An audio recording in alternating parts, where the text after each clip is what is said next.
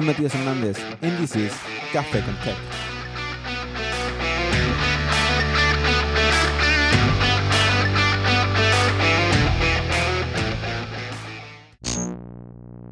Welcome to the first episode of the third season of Café con Tech. My name is Matias Hernandez. I'm a Chilean software engineer currently working with CleverTech. I'm also an I instructor and a technical writer. This is an exceptional season for this show. The first two seasons were all in Spanish. Still, on this occasion, I wanted to talk with my English speakers friends and guests to learn more about different topics on their work. This season will have transcriptions and translation for the Spanish community. Now, without further ado, let's start with the show.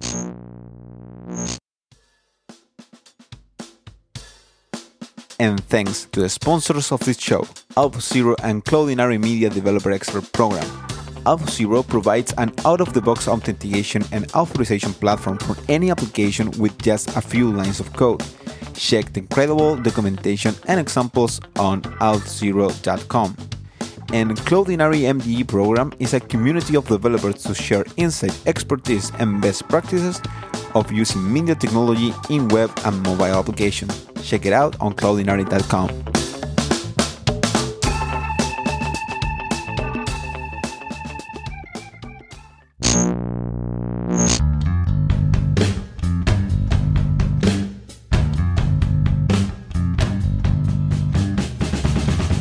Welcome to this first episode of Café con Tech in English. Uh, today I'm with the one and only Kent C. Dodds. Kent, thank you for coming by. Thank you for uh, accepting be my guest in this particular episode that is starting the first season. Yeah, I'm honored to be invited. It's uh, really cool and and uh, cool of you to have a podcast in Spanish and and nice of you to invite me to do one in English because I um, uh, don't comprehend comprendo much Espanol. yeah, that's that's it's, it's, usual. Also, I think that every, every Latin American developer should learn English anyway mm. if you want to get more doors open and to to level up your career. But uh, to start, uh, can can you kind of introduce yourself? I'm not sure if anyone else anyone need an introduction for you, but let's do it. Uh, I'm sure there are plenty of people who, who don't know me, but um, yeah, my name is Kent C. Dodds, and I live in Utah in the United States. Um, and yeah, I'm the father of four beautiful ch- children um, and a husband. Um, I have a dog.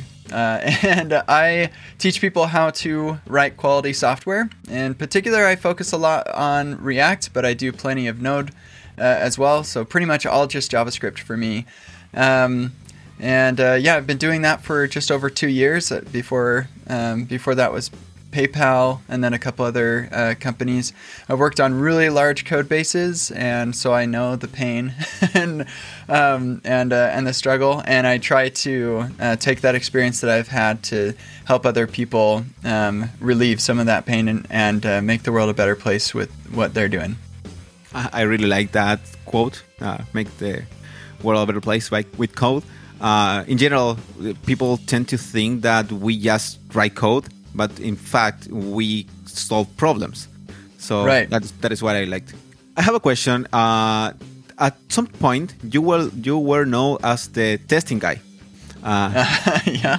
Now you are more like the React guy. But okay. Uh, in terms of testing, and since you mentioned this, you have experience with large code base. How you can sell testing to your bosses? Yeah testing is kind of the, this this area, this gray area that no one wants to do because it takes time, but it's always desirable to have because it, it will improve your, your process. But how you sell it? Yeah, so actually, I have a blog post titled um, Business and Engineering Alignment, um, which uh, is where I, I talk about how you get the business folks to do whatever to let you do whatever you want. and uh, the the trick is that part of that is uh, changing what you want to be in line with what the business people want you to do. um, so the um, what what it really comes down to is identifying the mission of the company and um, making the assumption that everybody is um, motivated to push that mission forward. And so if if you have people who aren't um, motivated to push the mission forward, then uh, you're kind of in a a bad place anyway. And so we have to make that assumption that uh, that people are motivated to push the mission forward. Uh, and so you identify the mission and then you find out how you can explain to the business folks that the thing you want to do is going to push that mission forward better. It's going to help you in in your goals. Um, and to be able to do that, you have to convince yourself first uh, that this is really going to be a valuable uh, return on your investment of time. And um, and if you can't convince yourself, if you really after analyzing it and thinking about it, you're like, oh, I don't know, like we're we're in um, prototyping stage, and I, I can't really convince myself that testing is really super valuable right now at this stage. Then it, that's easy. You don't even need to have the conversation. Um, but for most of us, we're not working in a situation where testing um, is um, is unnecessary. Most of us are working in a situation where we need to write tests, and so um, what y- your job is to be able to um, have a, a as strong a link as possible between testing and the mission of the company. And so you can say if we uh, if we don't test or, or because we don't test, we are having all of these bugs that we're shipping, and uh, because of those bugs, we're not able to push the mission forward as much as we we would like to. And um, so we can solve this pretty easily by uh, writing tests. Uh, or at least it's simple. It may not be easy, depending on where you're at. But uh, but the answer is pretty simple. Um, you know, you get tests, automated tests running, um, so that you don't have to manually test everything. Um, so that's that's where it, it comes down to just making or communicating effectively with the, the people who make these decisions, um, the the managers or whatever, uh, that this is an important part of your um, you know return on your investment of time, um, and not doing this is is worse than doing it. So, yeah, I, I like it. I like it, the idea of uh, line up with the mission and sell the technical need of this with more like the product need. Like we actually again solving problems, deliver, delivering products. So we should be sure that we are doing a good job there. Yeah. But leaving testing aside, like always, and everyone, you have a talk that is always interesting to me, and I think I, I already watched it like twice or more times uh, in different places. And the one that you mentioned that React is actually a state management tool, not just only a UI tool. Hmm. Um, can you kind of uh, really summarize what is that concept that you want to deliver in there? Yeah, sure. Uh, I remember when I got started with React. Um, one of the first questions that I had was, "What's the difference between props and state?" Um, I think a lot of people ask that as you get started and um, uh, and I, I, remember coming across this uh, flow chart that Ryan Florence had made that describes kind of those differences. Uh, and so, ever since the very beginning, React has always been able to manage state. Um, before I really got into React, I thought a big part of it was that um, React encourages you to be stateless. And so you have your state that lives outside of React, and then you just pass that on to React, and then it, it renders your thing based on, on this external state. And while you can do that, you can make all of your components stateless and then just pass it on through. Um, that, that's possible. And, and this kind of embodies the you know um, UI as a function of state uh, thing that a lot of people talk about. That's actually not what React is really, uh, not practical React uh, is really about. Um, React isn't about um, statelessness. It's more about um, giving you a deterministic way to manage your state, um, and and just a, a, declarative way to interact with um, the things that change over time, so that you don't have to think about time, and you just think about based on the current state. Here's my current UI, and when this when this thing happens, I will update the state, but I'm not going to worry about what happens to my UI at that point um, that will be a completely different render um, and everything. So, um, for as long as React has been around, we, it's always been a state manager um, from the very beginning. People tried to add things to React uh, to enhance that its capabilities there, uh, for various reasons uh, that you run into when you're trying to build an application at scale, like a, a really sizable application. Uh, a, a common term is prop drilling, and that basically means that you are managing. Uh, well, let me take a step back. So, you let's say that you have this one little component and it's small, um, and then you you're as you're building this application out, you realize you need to break things up into um, multiple components, um, and then two sibling components need to access the same state, and so you just move that state up to the least common parent, and that's what we call lifting state, and then um, over time, as you continuously lift state, eventually you're probably going to have some state that comes from the very top, like everything needs to access this state. And um, and so when when you're doing that, you have all of these different layers of components. You have to pass the props down to the components that that need it.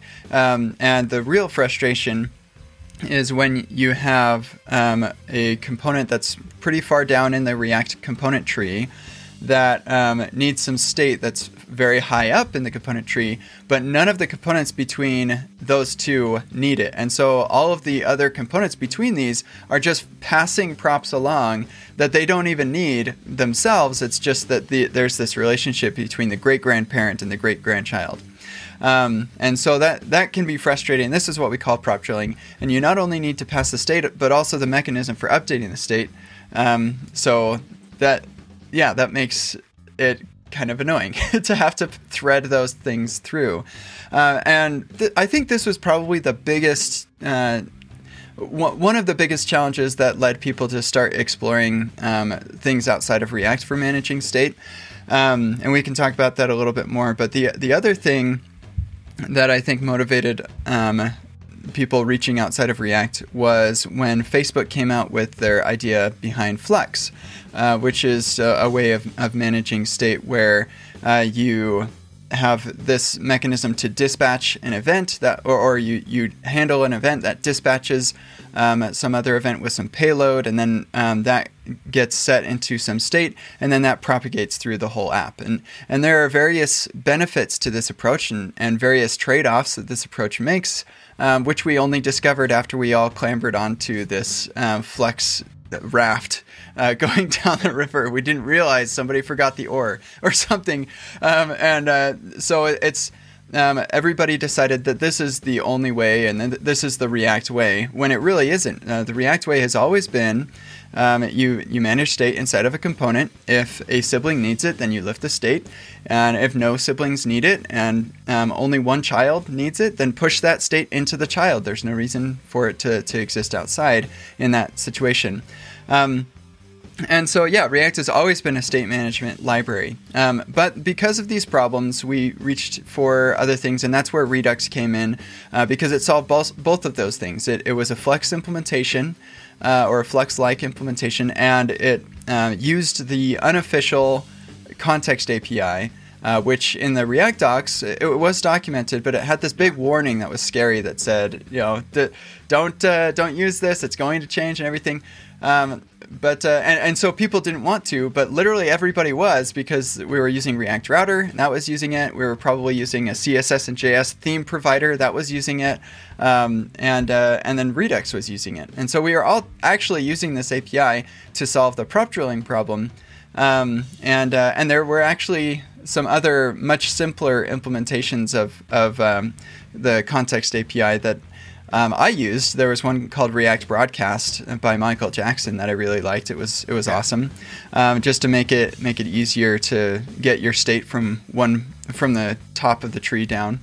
Um, but uh, yeah, so I, I did use Redux for a while and uh, for long enough for me to realize I wasn't super happy with it. Um, uh, I ended up op- opening like 30 files to make a single change. I did not enjoy that at all.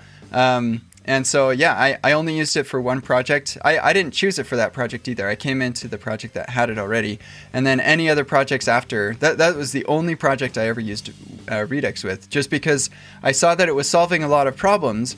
Um, but if I changed my approach, I didn't have those problems.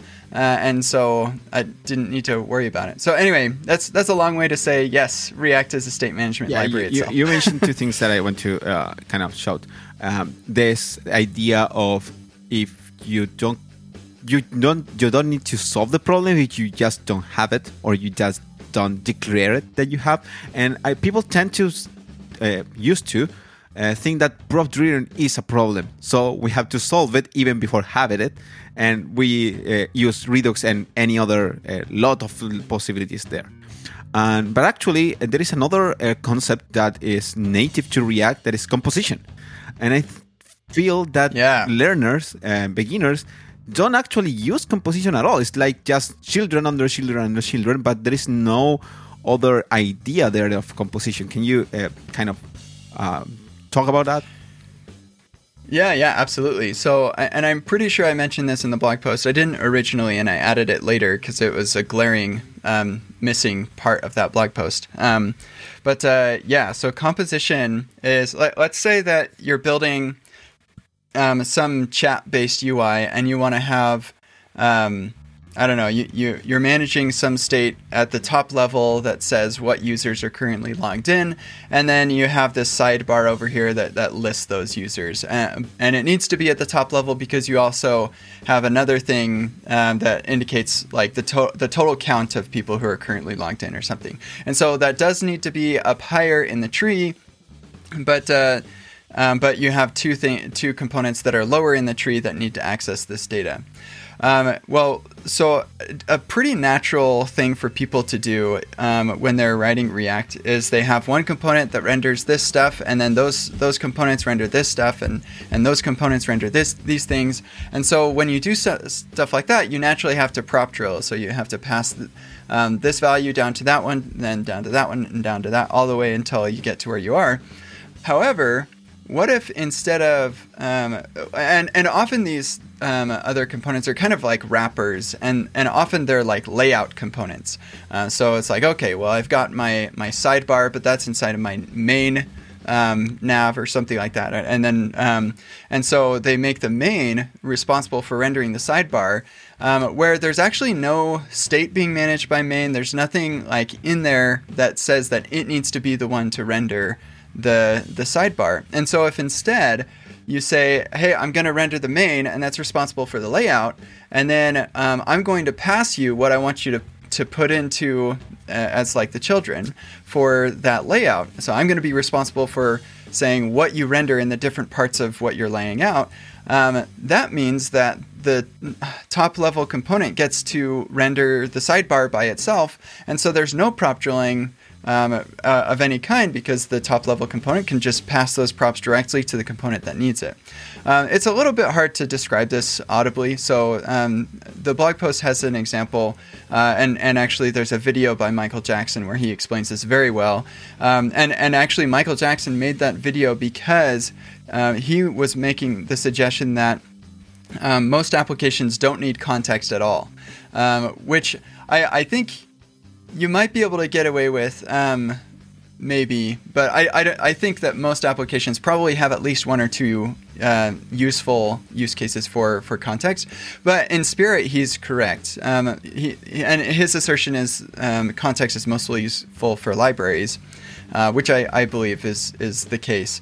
Um, but uh, anyway, if like like you said also, um, if you change your approach from the, just the way that you're writing your components, then you can just eliminate the problem of prop drilling altogether, and you don't have to reach for context. And and the other thing that uh, that React did to help eliminate the problem of prop drilling, or at least uh, reduce the impact of, of prop drilling is by making context official and making it a pretty straightforward API to use relative to what it used to be um, before hooks and stuff. That was really helpful.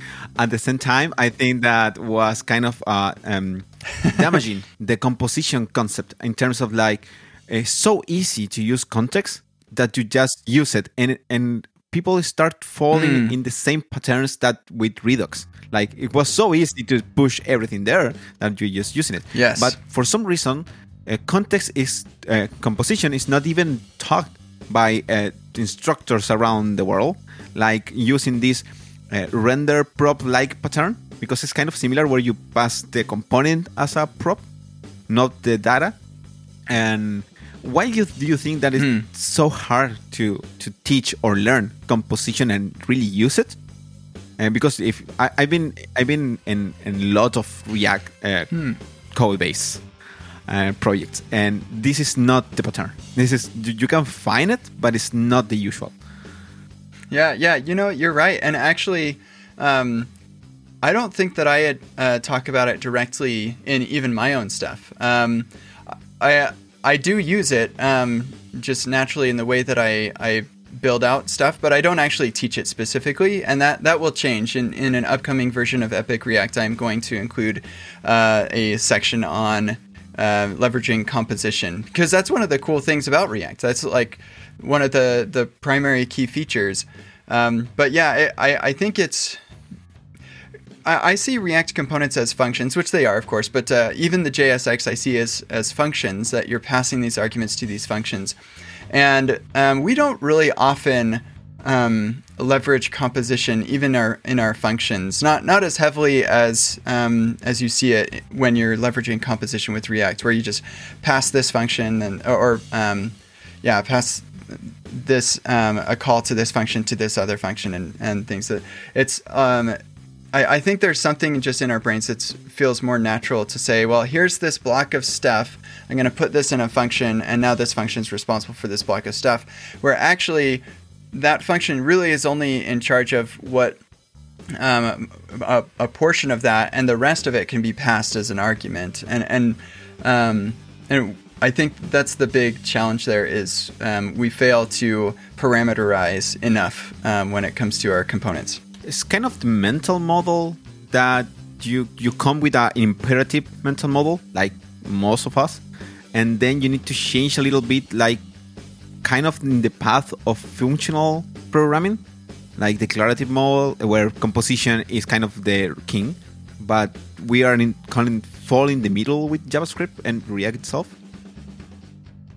Yeah, I, I would say that. That one of the, the coolest things about JavaScript is its flexibility to um, cater to people's different use cases for the way that they like to write their code, um, whether it's it's functional or um, object oriented or, or whatever uh, they want to. And so, um, because JavaScript is so flexible that way, but also because it is so ubiquitous, for better or worse, it's the language of the web. And it's the most popular language in the world. You get uh, and and people kind of have to use it whether they want to or not. Um, for many instances, you get a lot of people with different backgrounds and preferences um, than you would in, in a different um, language in a different platform.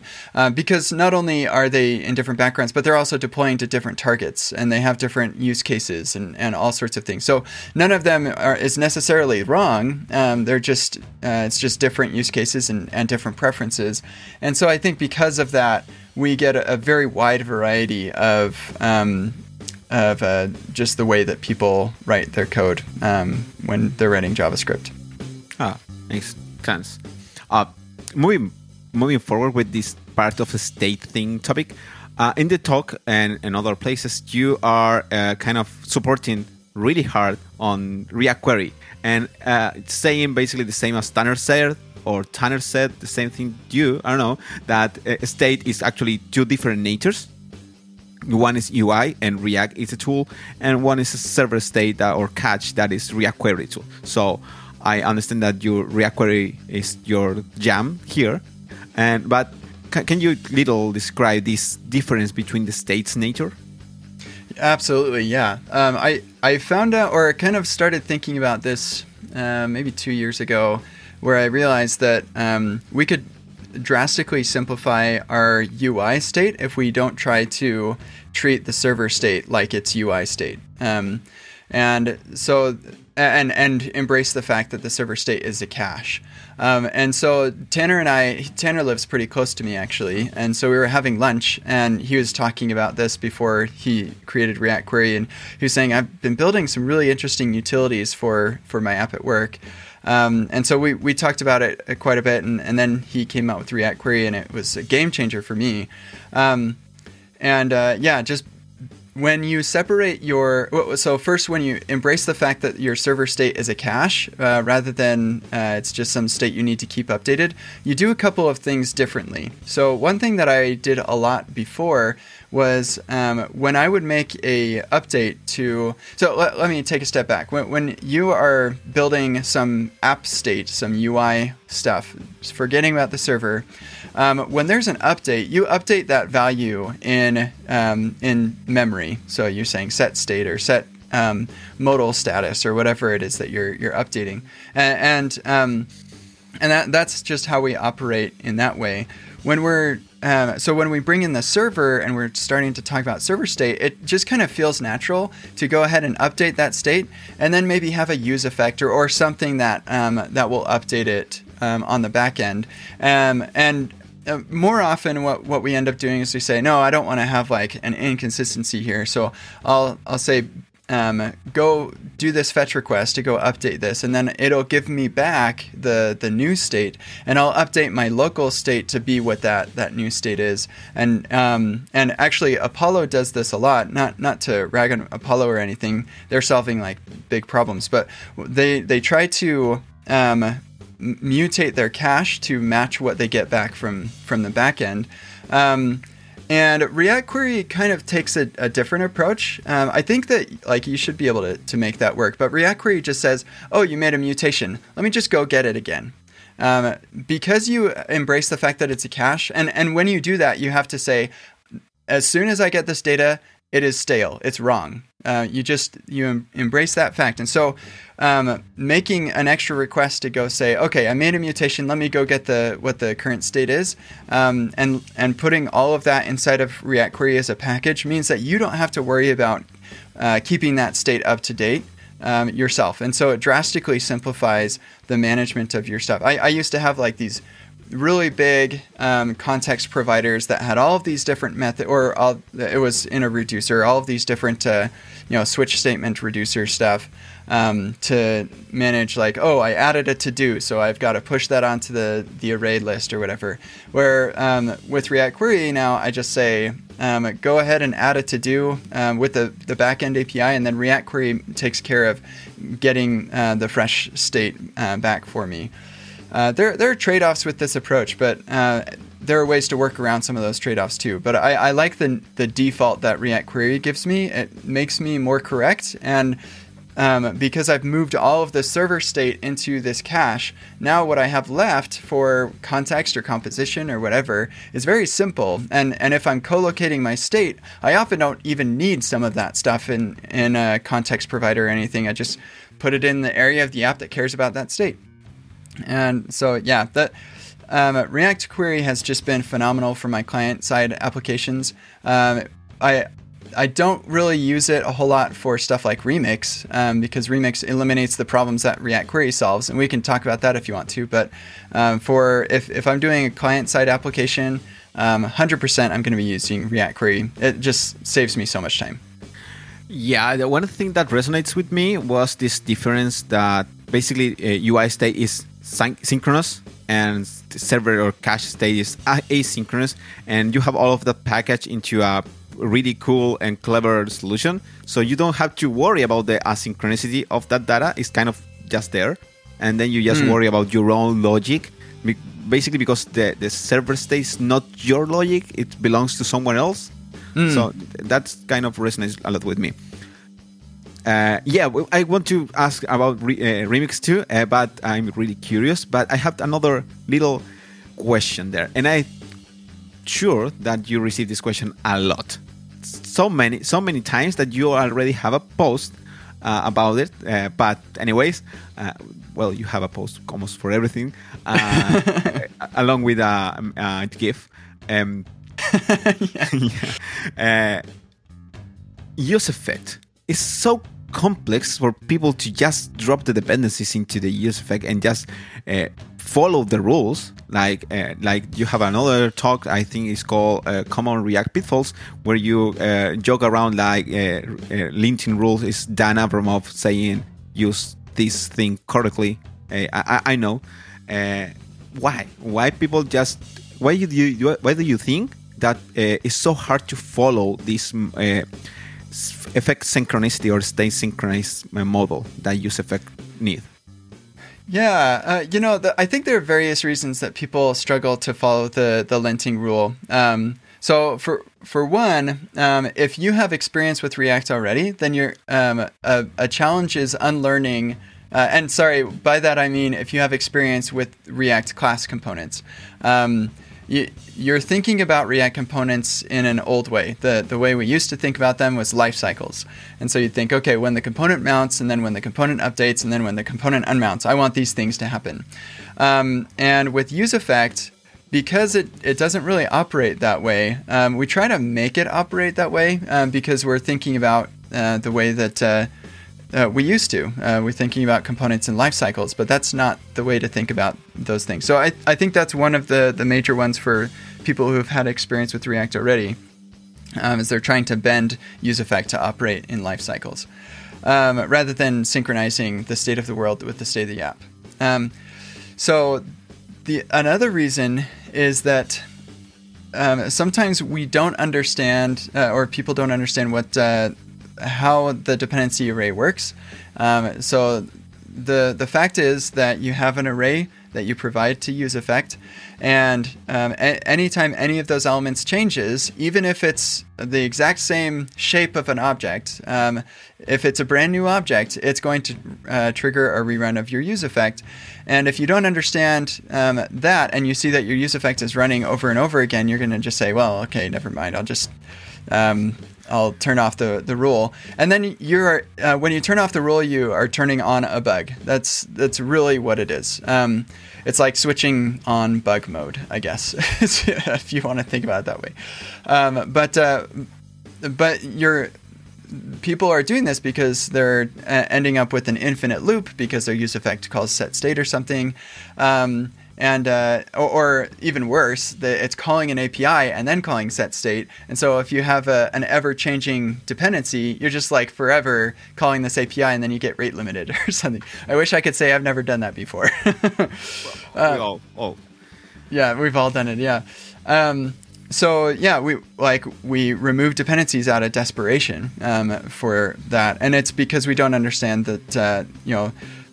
Um, when you create a new object, you're creating, even if all the properties are the same, you're creating a, a new reference to uh, an entirely different thing. Um, and so, it honestly, it is fairly tricky, um, and you have to have a good understanding. And like, for one, if you don't have a good understanding of the way JavaScript works and closures and you know um, JavaScript passes by value and stuff like that, then um, um, then it's just a thing that's in your way and you don't understand why it's causing you so much trouble and that's that's frustrating. Uh, so I, I don't uh, really blame people for wanting to turn it off and just move on with life um, but like I said they are turning on on hard mode bug mode.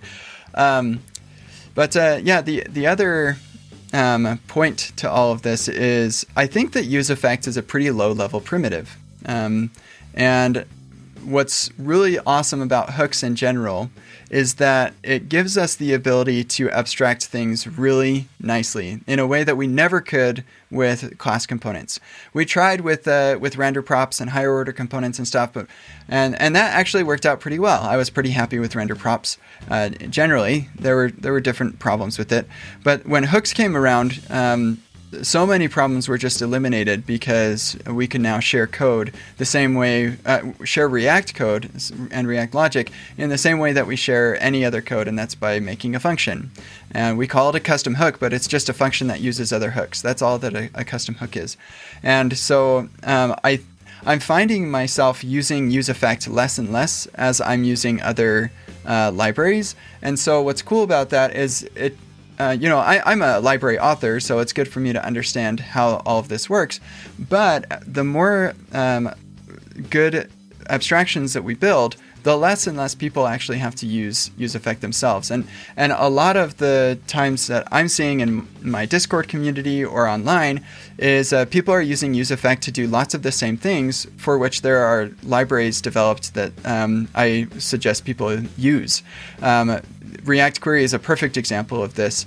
Um, so many people are using React Query or, or use um, making fetch calls themselves and stuff. When I just say, why don't you just use React Query, and then you don't have to bother worrying about the dependencies. Um, uh, oh, and one other thing about UseEffect that makes it a little tricky is that as soon as you abstract something um, out of a component. So you're trying to make a, your own custom hook or something. If that logic is using useEffect, then some other things become tricky too because you no longer have direct access to the variables that uh, uh, that it might might be using. Especially if um, you were uh, if you wanted to abstract like what happens in the useEffect with some sort of callback or something, uh, because now. Uh, you can't just put the callback directly in the useEffect. You want to genericize that. And so now you have to accept that as a parameter. Um, and now, uh, as things re-render, that callback could get changed. You could wind up with a stale closure. closure. So you either have to memoize that, or uh, or you have to uh, use this later latest ref pattern. So abstracting use effect is, I think, another thing that um, makes the dependency array, and it's not just use effect; it's also use memo and use callback.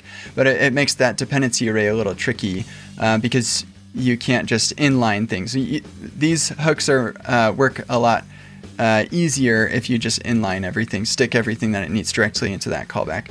Um, but uh, yeah, it, it's it's cool because when you ha- when you understand those things, you can build some really awesome abstractions that you could never do before, um, and uh, that's why I say that useEffect is a pretty low level primitive upon which you can build other cool abstractions, so that most people don't, and including yourself, uh, you don't have to worry about using use effects in your regular application code. Uh, two questions. Uh, do you have any uh, particular resource with tips and tricks to get around with use effect like using con- a conditional inside of the effect just to avoid uh, to check that the, the particular value or whatever. Uh, and second, uh, do you think that use effect is somehow a shotgun? Shotgun, shoot. Uh, yeah, yeah, footgun. Yeah. Um, so first, I do have some really good articles on Epic React. If you go to epicreact.dev slash articles um, as well as on my own blog, uh, kentcdodds.com/blog um, where I talk about useEffect and and also use memo and and uh, use callback uh, as well. Those are uh, similar because of the dependency array situation. Um, so yeah, the, those are some really good resources. Um, one of one in particular is the well now I should uh, I should look it up so I give you the right title. Um, it is how React uses closures yeah, how React uses closures to avoid bugs, uh, and that kind of describes the um, the primary difference between React uh, class components and uh, and hooks, and how React just kind of changed the default, uh, where um, it might seem like it's harder, but it ends up saving us a lot of pain uh, in the long run. Uh, and then I also have a, another blog post on there uh, titled The Latest Ref Pattern in React, uh, which solves a lot of the problems that people would find uh, when they're actually trying to do something similar to what we used to have in, um, in class components. Uh, it's actually a really simple pattern, um, but it, it's pretty powerful when you're building abstractions. Um, but uh, yeah, so your your second question about like, is it why is uh, useEffect a foot gun? If you think that it's or if I gun. think it is, yeah, because yeah. this is a lower uh, API, lower level API, it's really hard to use it, but at the same time, it's lower, but it's is is describe it as one of the basic ones that you need to learn to actually develop an application. So it's what? Yeah, yeah, that's true. I, I would say that useEffect is uh, it's relatively advanced, but the the fact is that it's very simple. Like I could I could explain to you what use effect is in two or three sentences and and cover everything, um, because it is a, a, relatively simple thing. the The challenge is that um, in practical application, uh, it can be hard to get right. Uh, and it and it's not easy. It relies on um, several concepts that people don't have super um, nailed down when they're working with JavaScript. Um, and because, or, or, sorry, let me say that differently. It, it relies on, um, or being able to use it effectively depends on how well you understand these fundamental JavaScript concepts. And so if you don't understand um, uh, the the fact that render actually recalls your function and what the, that implies about the uh, functions that you're creating within your component, as well as the variables you're creating within your component. Um, yeah, if you don't have that understanding, then it can absolutely be uh, a hard thing to get right.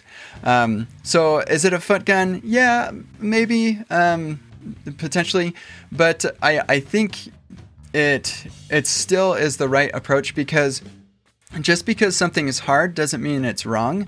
Um, th- you can find the right thing by finding the thing that is simple because you can't build a simple application with really complex abstractions. It's just that that's not a thing you can do. However, you can build a simple application with simple abstractions, and um, and, and, you can also build a complex application with simple abstractions. so don't. It's not like a a silver bullet or anything, but uh, yeah, it, if you have simple um, primitives, then you can build a simple application out of that, and you can build simple abstractions on top of it. And um, that's what I think use effect is is intended for. It's let's provide something that is simple. Uh, the the whole idea is to synchronize what happened outside of React, or let's synchronize what happens inside of React with things that are outside of React. That's the whole objective of use effect and um, and then people can build on top of that uh, to to make nice abstractions, so that most people don't have to work with the low level primitive. Makes sense. Um, I would want to jump to another topic uh, before the time goes, and you are actually uh, diving deep into TypeScript. Like you've been a JavaScript uh, developer for a long time, but now you're moving to uh, what the wave is giving us. That is TypeScript. Everyone is writing TypeScript right now. So the question is really simple: Why TypeScript? Why TypeScript? Yeah, yeah. So I have actually been using TypeScript for um, three or four years, um, but I I decided for a long time, uh, a long time ago, and actually before that it was Flow. Um, I used Flow Type at PayPal for a long time. Um, but uh, yeah. rest in peace. yeah, um, I, I, think uh, React is still written in Flow and stuff, but yeah, they, are the only ones yeah, yeah, for real. Um, so yeah, I decided to not add typings to my open source stuff and my educational material because I didn't want that to be a, a barrier for people getting into it. Um, especially for open source, I just felt like I d- I don't want to limit the people who can uh, participate in my open source stuff to those who know TypeScript because there are fewer people who know TypeScript. The, the thing is that people who know TypeScript also know JavaScript, but the people who know JavaScript don't necessarily know TypeScript. So if I just kind of go with the least common denominator, I can reach more people in both my open source as well as my educational material. Um, but a few months ago, I, I, changed my thinking around that. Actually, after talking with Ryan Florence, because uh, he told me that they were starting to move their material over to TypeScript, and I said, "Well, what about this?" And and he said, um, we found that as we were going to give these workshops, we'd say, "Who here uses TypeScript?" and literally everybody would raise their hand. And um, and on top of that, as we were like helping people work through the exercises and stuff, we saw that. Uh, they were really confused when they didn't get autocomplete for different like basic things and it was really frustrating for them um, and if you do it right um, for the educational stuff, you can make it so that um, for the learners, TypeScript is mostly opt-in. Um, so you configure TypeScript to not have to like type everything. You know, any is fine, whatever. And so if if I'm just a regular JavaScript developer, the only difference for me is that the file ends in .tsx. Uh, everything else is the same. I don't have to worry about.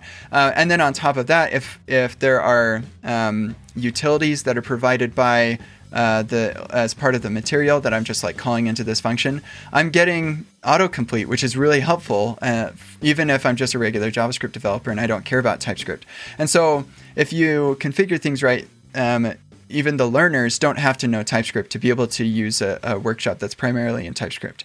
Um, and, and uh, on the open source side, I I'd been telling myself this for a long time that uh, my concern about uh, TypeScript being a barrier to entry uh, was just fake uh, because I expect people to write tests uh, in addition to implementing whatever they're doing, and TypeScript is just tests um, at the end of the day. That's that's all that it is, um, and so. I, I was already expecting people like I already had a barrier to entry on the test side of things. um, learning how to add some parameters and stuff, um, you know, parameter types and stuff, is uh, is not a, that much of a bigger ask. Um, Granted, library TypeScript is a lot harder than app TypeScript, so uh, we'll see how this all plays out. But and and maybe there are some people already who have tried to contribute to my open source stuff and decided not to because it was TypeScript, and I feel bad about that. But at the end of the day, the the end product is way better for people, and so I'm I'm okay with the trade off. Because the cool thing about TypeScript is that yes, it is test, but it's also test that you can hand off to the consumers as well, um, because the the type definitions there too. So um, yeah, that's yeah so that's really nice. uh, yeah, it's yeah, it's fantastic. I love being a consumer of my own stuff now that it's all really nicely typed. Um, so yeah, that's kind of where the turnaround publicly has been. Uh, but yeah, I've been using typed JavaScript for a long time, and and uh, it just seems obvious to me. Uh, really, like it's um, I, I, never really enjoyed working in just JavaScript after I started using uh, Flow and TypeScript at PayPal several years ago. Um, but I did it for the, those reasons, and I'm not doing it now for those other reasons. yeah, you're, you're completely right. Uh, writing TypeScript and then go back to plain JavaScript is kind of uh, moving back to 90s. When yeah, you were it's with, frustrating. yeah, no, never again. Um, one more question with TypeScript. Uh, now you are creating material blog posts mostly with TypeScript. Do you think that you will move Epic React to that too? Absolutely. Everything that I'm doing is moving to TypeScript. So um, testingjavascript.com will also be all TypeScript when I'm done, uh, and Epic React will all be TypeScript. Uh, before I update either one of those, though, I am working on a couple TypeScript workshops um, because I want to. Uh, for people who just aren't experienced with TypeScript or who want to level up their TypeScript, I want to give them a place to go before they go through Epic React and, and testing JavaScript. So I can, uh, so if they say, "Hey, I can't go through Epic React, I don't know TypeScript," I can say, "Well, no, go through this first, and then you can go through Epic React, and it won't be a problem." So um, what I'm doing right now is I'm updating all of the material, and then I'm gonna just take a a kind of little survey over my uh, material and see which features of TypeScript I'm using, and I'll make sure to include all of those in uh, these TypeScript workshops that people can go through first. Nice, nice. that will be really good. Mm. And to finish, I think that let's get a shoot to Remix. Yeah, I'd love to talk about Remix. What do you want to know? Uh, uh, but basically all not, uh, I wasn't able to to sorry Michael sorry Ryan I wasn't able to finally buy my uh, own license at that certain point. Um, but you do. So can you can kind of summarize again? And it's short and it's just audio, but why remix have you so excited? Like to me, it's kind of similar at some point with the SvelteKit, as far as I know. Mm. But yeah, I'm all ears here. Yeah, yeah. So I have zero experience with SvelteKit, um, and I, I actually have pretty limited experience with Next.js, which a lot of people compare Remix to. Um, but from the experience that I have, it's it's not really like Next.js a lot. It, like it, they, there's a lot of overlap on use cases that they can uh, handle, but uh, they're pretty different uh, in a lot of ways. Um, uh, yeah, and so. Uh, and then the the thing that uh, is the elephant in the room, so I'll address that quickly. Is is Remix is licensed um, software where you have to purchase a license to use the software. Um, this is going to eventually they plan on um, having a trial period for that. Um, I know a lot of people are really frustrated that there's no way to to just test it out and see if they if you like it. Uh, so they are planning on having a, a trial period eventually, uh, but right now they're they're still pre 1.0, um, and so they're they're uh, focusing on people who um, are willing to to pay them to um, to work on it so they can feed their families and stuff. And I think that is pretty awesome mm. uh, open source software model. Like, yeah, yeah, I, t- I totally they're, agree. They're right. Uh, a lot of people feel like you offended their mother when you suggest that like this software should be paid, which I don't understand at all. But um, yeah, the, some people feel that way. yeah. Um, but uh, yeah, so Remix, why is it so awesome? I love Remix because I feel like it embraces the fundamentals of the web in the way that um, that we always should have been embracing those fundamentals. Um, so it, it, we spend so much time um, solving problems with JavaScript. That's that's what we do as humans. We solve problems, um, and because we are such good problem solvers, or at least we enjoy it so much, um, we tend to like kind of seek problems too. Um, and and so when uh, when the we started needing to do more in the browser with JavaScript, we built entire frameworks that all ran in the browser. And um, and so because we were running in the browser, that was that was the programming area that we we owned, and uh, the team structures kind of changed, and so uh, you had the front end team and the back end team, and so if you needed to, to solve a problem in that environment, you didn't go to the back end team. You said, "How can I solve this without talking to the back end team?" Um, and so we would solve all sorts of these problems, like with caching, so we don't call the backend if we don't need to or whatever. Um, with uh, like so many different things that that uh, that we do as problem solvers, and especially when like so much of our stuff with client side. Now things are moving more toward uh, kind of a hybrid approach with hydrating and, and server side rendering and stuff.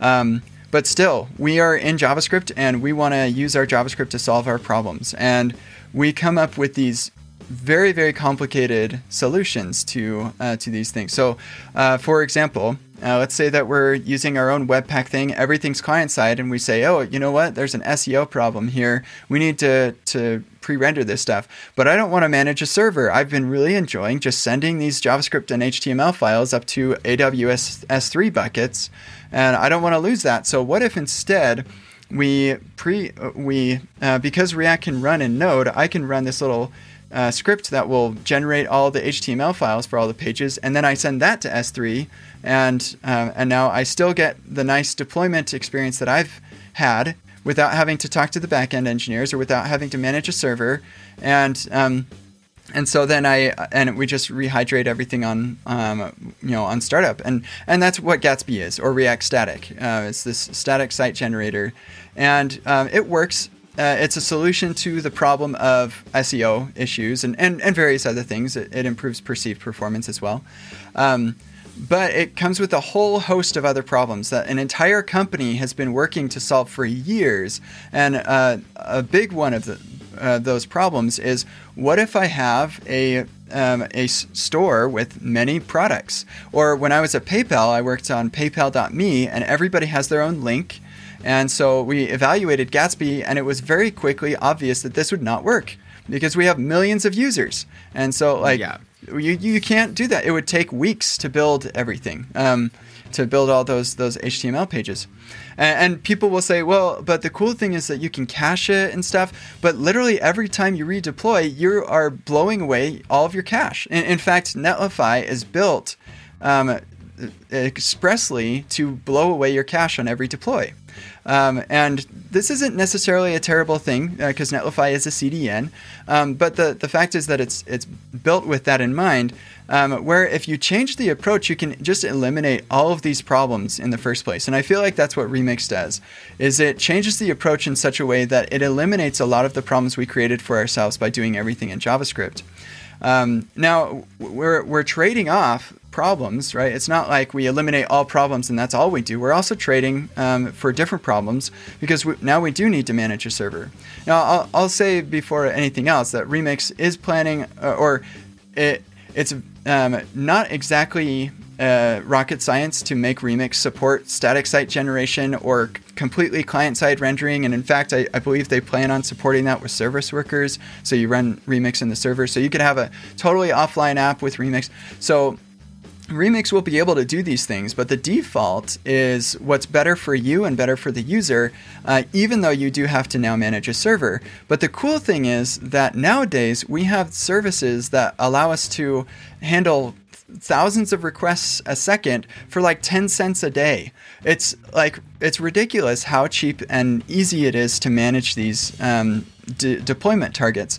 It's I, I, would say it's not quite as easy as just sending up a couple files to an S3 bucket, but it's getting there, and it's um, you and then you also still have to worry about like uh, and so the only reason I'm mentioning this is because people always bring this up when I say this, um, but they say, well, um, what about like the one of the nice things about just sending up um, JavaScript files and HTML files to S3 is now I don't have to worry about like the server crashing and runtime problems. And like, no, no, you absolutely have to worry about runtime problems because like eventually that your code is going to run. it's going to run whether it runs on the server or the client makes no difference. You have runtime problems, and so um, you that is no different with this. The only real difference is now you have a, a server, which if you're using any of these services, which you probably should be, then um, then it's basically a non-issue. Um, and so yeah, Remix is embracing w- all of the really cool things of the um, fundamentals of the web, the foundations of the web, uh, with like browser caching and uh, history, and uh, and then they add some of the really cool things like um, nested routing and um, like actual single file uh, components where you have here's how I get my data right here, and this runs on the server. Here's what happens when the user uh, posts some form or, or does some mutation. That's my action, and then here's what's going to render um, for the UI. And and then they have like error boundary uh, things for your each module. You can specify what happens when there's an error, um, and then you also even have a pending UI, so they can. Uh, this is so crazy, but but they can they can render your application, and if you have a pending UI for a particular um, component, then they'll just say, oh, okay, I'll just render the pending UI and we'll fill that in on the client when that, that request finishes. So if you have like something that's expensive, you just slap a pending UI in there and it, and it's done. And it, it, it works even even if that pending UI is like a parent, uh, and then it has children that aren't pending, it will just um, you can render the children who aren't pending, and then that that parent can just have the part of its UI that that is. It's outrageously cool. Um, and the just the API um, and non API for Remix is really cool. So they, they give you access to the HTML document. You're the one responding to the request, and so you're the one calling React render uh, to uh, render to stream if you want to, or render to string. Uh, you're the one calling React.hydrate. Um, and so, because you're responsible for all of these things, you have uh, an enormous amount of control with zero API. Uh, Re- Remix doesn't need to, to give you a special API for overriding the document or uh, or anything. And because it's nested um, um, uh, a nested router, you don't have to worry about rendering your layout component for every single page, uh, which you do with uh, with Gatsby and Next, um, which is a point of frustration for people who have experienced this. um, and yeah, so there there are a lot of really cool things about Remix, but f- foundationally for me, it is all about um, giving me a really nice um, mechanism for using the cool things of the web fundamentals um, with the really awesome advances that we've had um, in the like innovations in the JavaScript front end side too. I have the feel that they take real uh, ownership about that sentence of use the platform.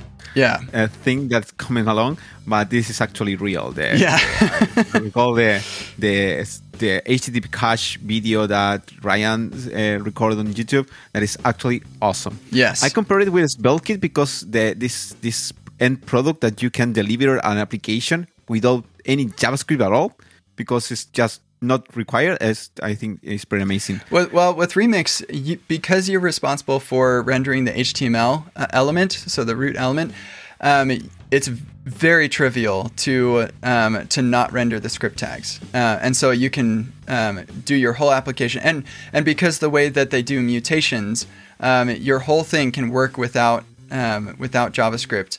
And uh, and what what's really cool about this actually is um, you can build your uh, your application to work really nicely client side. It shows like error messages and stuff um, uh, for all of you mutations and whatever.